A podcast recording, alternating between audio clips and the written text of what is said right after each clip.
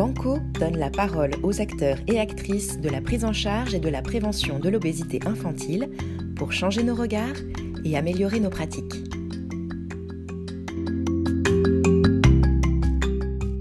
Je reçois aujourd'hui deux invités, Mathilde Hesch et Sébastien Legarf. Bonjour. Bonjour. Bonjour.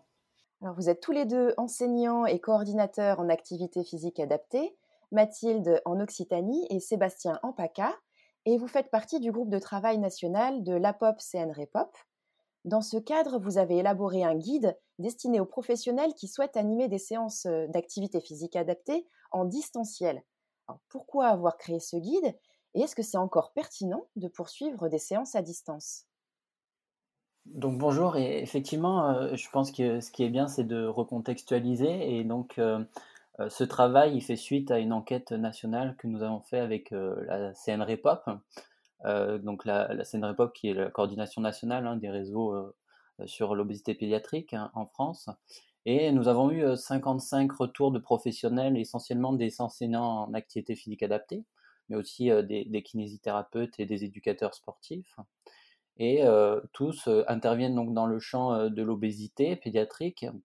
Et donc, ils proposaient pendant le confinement ce type d'activité physique pour éviter l'interruption de leur prise en charge. Et donc, on s'est rendu compte que ce guide, il permet de pallier finalement un bricolage un peu pédagogique et donc aussi d'apporter un cadre au regard de la littérature qui pouvait exister sur cette thématique et aussi les textes de loi en vigueur. Après, la première idée, c'était aussi de faciliter l'accès à l'activité physique adaptée pour, pour ces jeunes en situation de surpoids et d'obésité, qui sont soit, géographiquement éloignés, en fait, de l'activité physique, hein, vraiment au niveau de l'environnement, ou qui ont vraiment des difficultés à bouger ou alors, ou alors les deux. Après, dans un second temps, c'est aussi qu'ils prennent confiance en eux, en leur capacité physique pour qu'ensuite on puisse les aider et les orienter vers des clubs, euh, des clubs sportifs ou des activités physiques euh, ordinaires. Alors, à qui s'adresse ce guide? Bah, Concrètement, il s'adresse un petit peu à tout éducateur sportif, kiné ou euh, enseignant en activité physique adapté qui est formé ou alors qui exerce dans le champ de l'obésité pédiatrique, que ce soit ou en structure ou à proximité. Donc, qui veut s'en saisir, s'en saisit.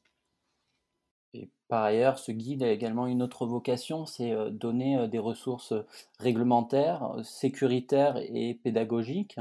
Et donc là, on vous invite à regarder certaines pages destinées à ces, ces dimensions.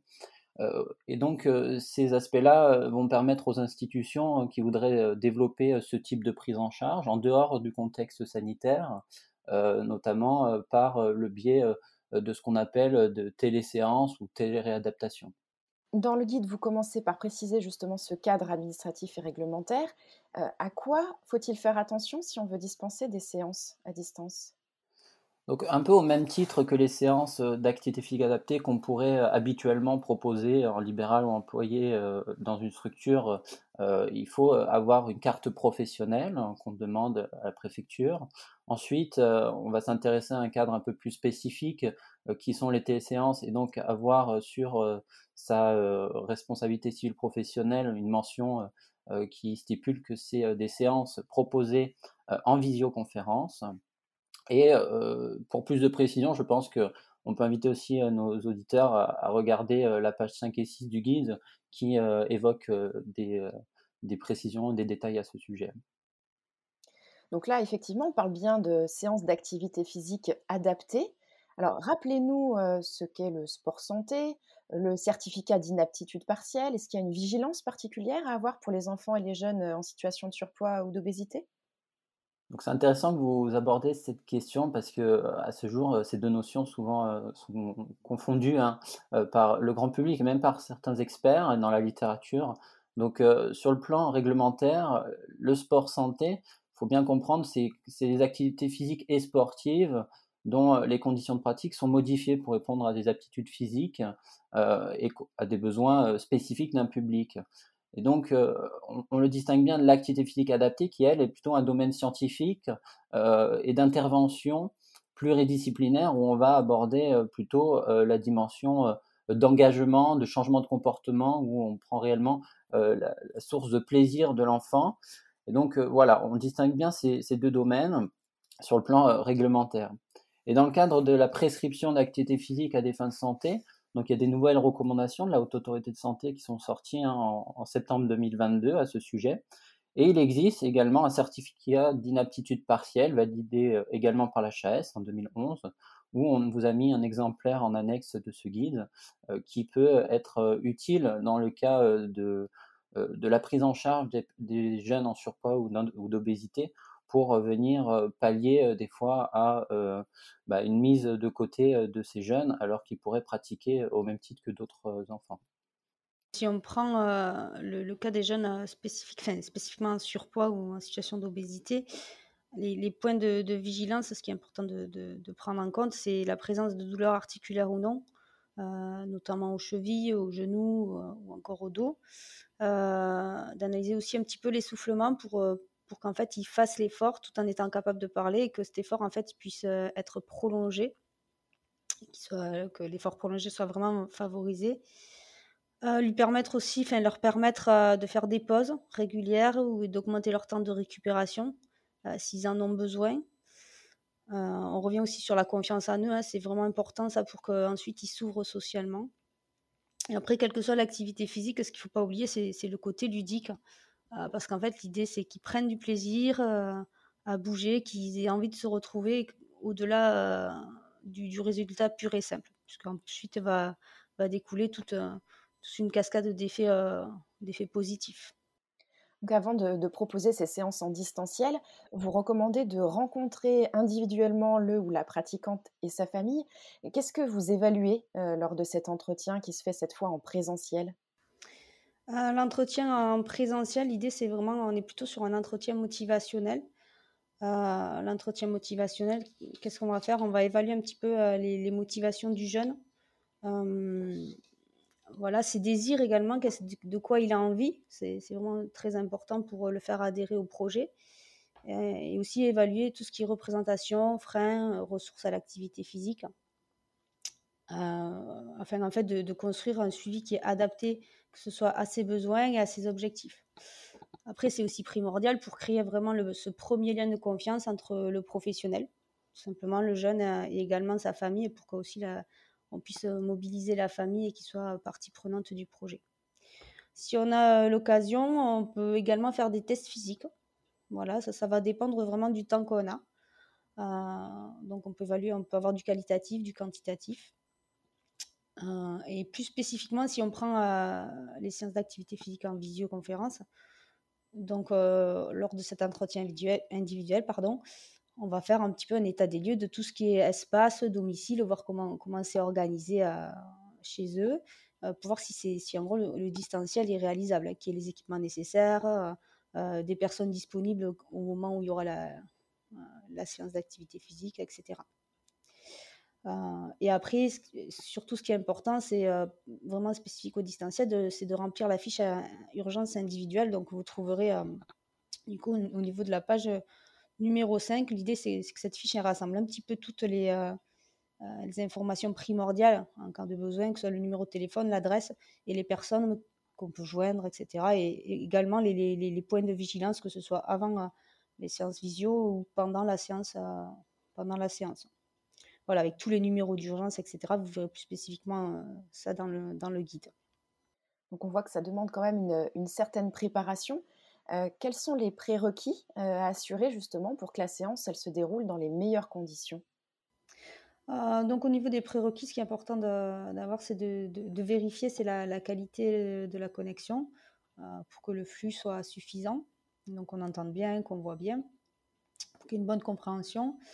Euh, s'assure aussi la présence de tous les participants si on a fait un rappel avant pour éventuellement relancer si un n'est pas arrivé. Euh, avoir aussi l'espace adéquat, que, le, que chaque jeune ait son espace euh, pour qu'il soit en sécurité pour pratiquer et qu'il ait aussi tout ce qui est matériel ou équipement qu'on va utiliser en fait pendant, pendant la séance. Et ensuite, d'avoir ce proche qui est, qui est joignable assez facilement ou qu'il soit présent au, domicile pour, euh, pouvoir réagir euh, s'il y a le moindre problème. Donc tout est prêt. comment ça se déroule maintenant une séance? Est-ce que ce sont des, séances individuelles, des séances de groupe? Qu'est-ce que vous privilégiez? Alors les séances, à l'instar de ce qu'on peut proposer pendant les séances en présentiel, ça va être du individuel, voire du collectif. Et donc, à la suite de notre enquête nationale qu'on a pu mener, ce qui est ressorti, c'était plutôt cinq participants maximum pour éviter que certains soient isolés dans un bout de l'écran. Et à la suite de ça, on va regarder avec ces jeunes la surface, comme le disait Mathilde, adéquate.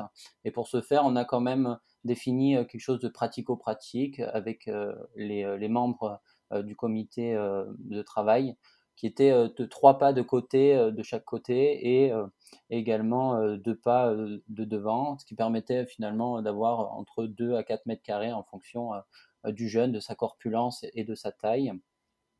Et ensuite, les fondamentaux sont les mêmes hein, que pour les séances en présentiel. Donc la séance qu'on va appeler ici la téléséance, il y a un échauffement, il y a un corps de séance, il y a un retour au calme. Et je pense qu'il est important de rappeler que ça, ça appartient bien entendu à l'intervenant. On n'est pas là pour leur donner une recette en termes de pratique. Et avant la mise en œuvre donc de cette téléséance, on va recommander la réalisation d'un entretien, donc comme on l'a dit, hein, comme l'a dit Mathilde au, tout début, motivationnel, individuel, mais celui-ci va se faire en présentiel. Et donc on rappelle bien que euh, ce, guide a pour vocation à proposer des séances en distanciel, mais ça ne substitue pas la, prise en charge en, présentiel qui est quand même euh, à privilégier. Et ensuite, les spécificités euh, dans ce contexte de téléséance, ça va être donc le maintien de contact visuel de son attention, avoir que ce jeune euh, soit euh, bien entendu dans un cadre euh, tout en sécurité. Donc on, l'a dit à plusieurs reprises. Et en fin de séance et après la séance, de établir ben, son ressenti, sa motivation, les difficultés qu'il aurait pu rencontrer lors de cette séance, dans cet objectif d'alliance thérapeutique, et enfin de planifier avec lui une nouvelle date de la prochaine séance afin qu'on puisse maintenir cette observance dans sa pratique. Et si on avait omis peut-être quelques détails, on vous préconise pour cette partie-là de vous référencer aux pages 15 et 16 du guide. Oui, je vous invite à vraiment aller consulter ce guide qui est très pratique et qui est très complet. On retrouve donc toutes les informations dont vous avez parlé et puis des ressources complémentaires. On mettra bien sûr le guide en lien. merci à vous deux pour ce partage. Merci beaucoup. On vous remercie et euh, on vous invite aussi à regarder les annexes institutionnelles qu'on a rajoutées. Puis on remercie euh, le comité de relecteurs euh, qui ont participé activement et qui nous ont donné des conseils. Merci et on se retrouve bientôt pour un nouvel épisode de Banco.